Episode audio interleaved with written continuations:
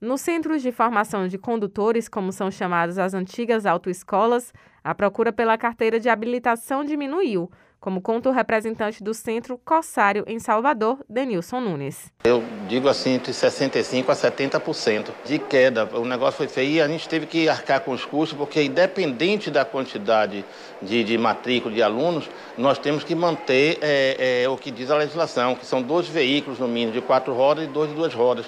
Segundo o presidente do Sindalto, Wellington Oliveira, o impacto provocado pela alta sucessiva no preço dos combustíveis tem afetado todo o setor no estado. Você tem na formação de, de condutores para primeira habilitação, para adição, para mudança, uma quantidade específica de aulas a ser cumprido.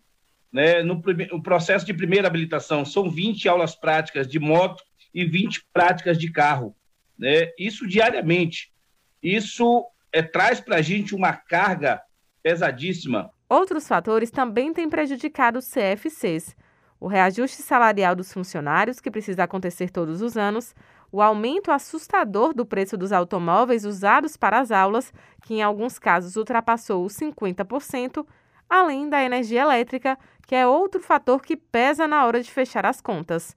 Com tudo isso, o repasse para os alunos é inevitável, segundo Wellington Oliveira. A gente vem de um processo de pandemia numa retomada onde a gente ainda atende alunos que se matricularam em 2020. E é que é o complicado, porque você não pode repassar para esse tomador de serviço, para esse candidato que se matriculou lá atrás. Então você presta o serviço hoje, com o valor de combustível hoje, com folha, com tudo, de um valor que você recebeu é, é, há seis meses atrás, por exemplo. Há um, um, um receio, sim, de da gente repassar um aumento entre 20% e 25%, e espantar, na verdade, o, o, o cliente, é, onde você tem uma inflação de dois dígitos, onde o, o poder de compra se diminuiu muito. Denilson Nunes destaca a importância do serviço. Nós somos um serviço essencial na sociedade, porque a questão do conduzir o veículo não é só um manualzinho que você pode pegar e dizer assim, é um brinquedo, é uma máquina simples que vai lá.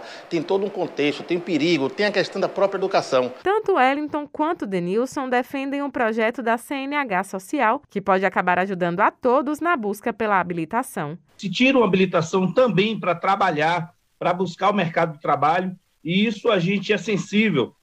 O Sindalto Bahia fez o projeto, entregou, entregou ao Detran para que seja feito o trâmite normal, para que a gente possa atender também essa parcela da sociedade que não tem condições de tirar a habilitação nos meios normais. Com esse projeto, é, esse, esse cidadão que não tem condições de, de, adquirir agora a sua CNH, ele pode abranger a, a Bahia toda porque ao invés de se centralizar dentro de um, é, de um órgão né, estadual, ele pode simplesmente, é, como já tem lá no projeto, ver quais são os critérios para distribuir isso a cada CFC.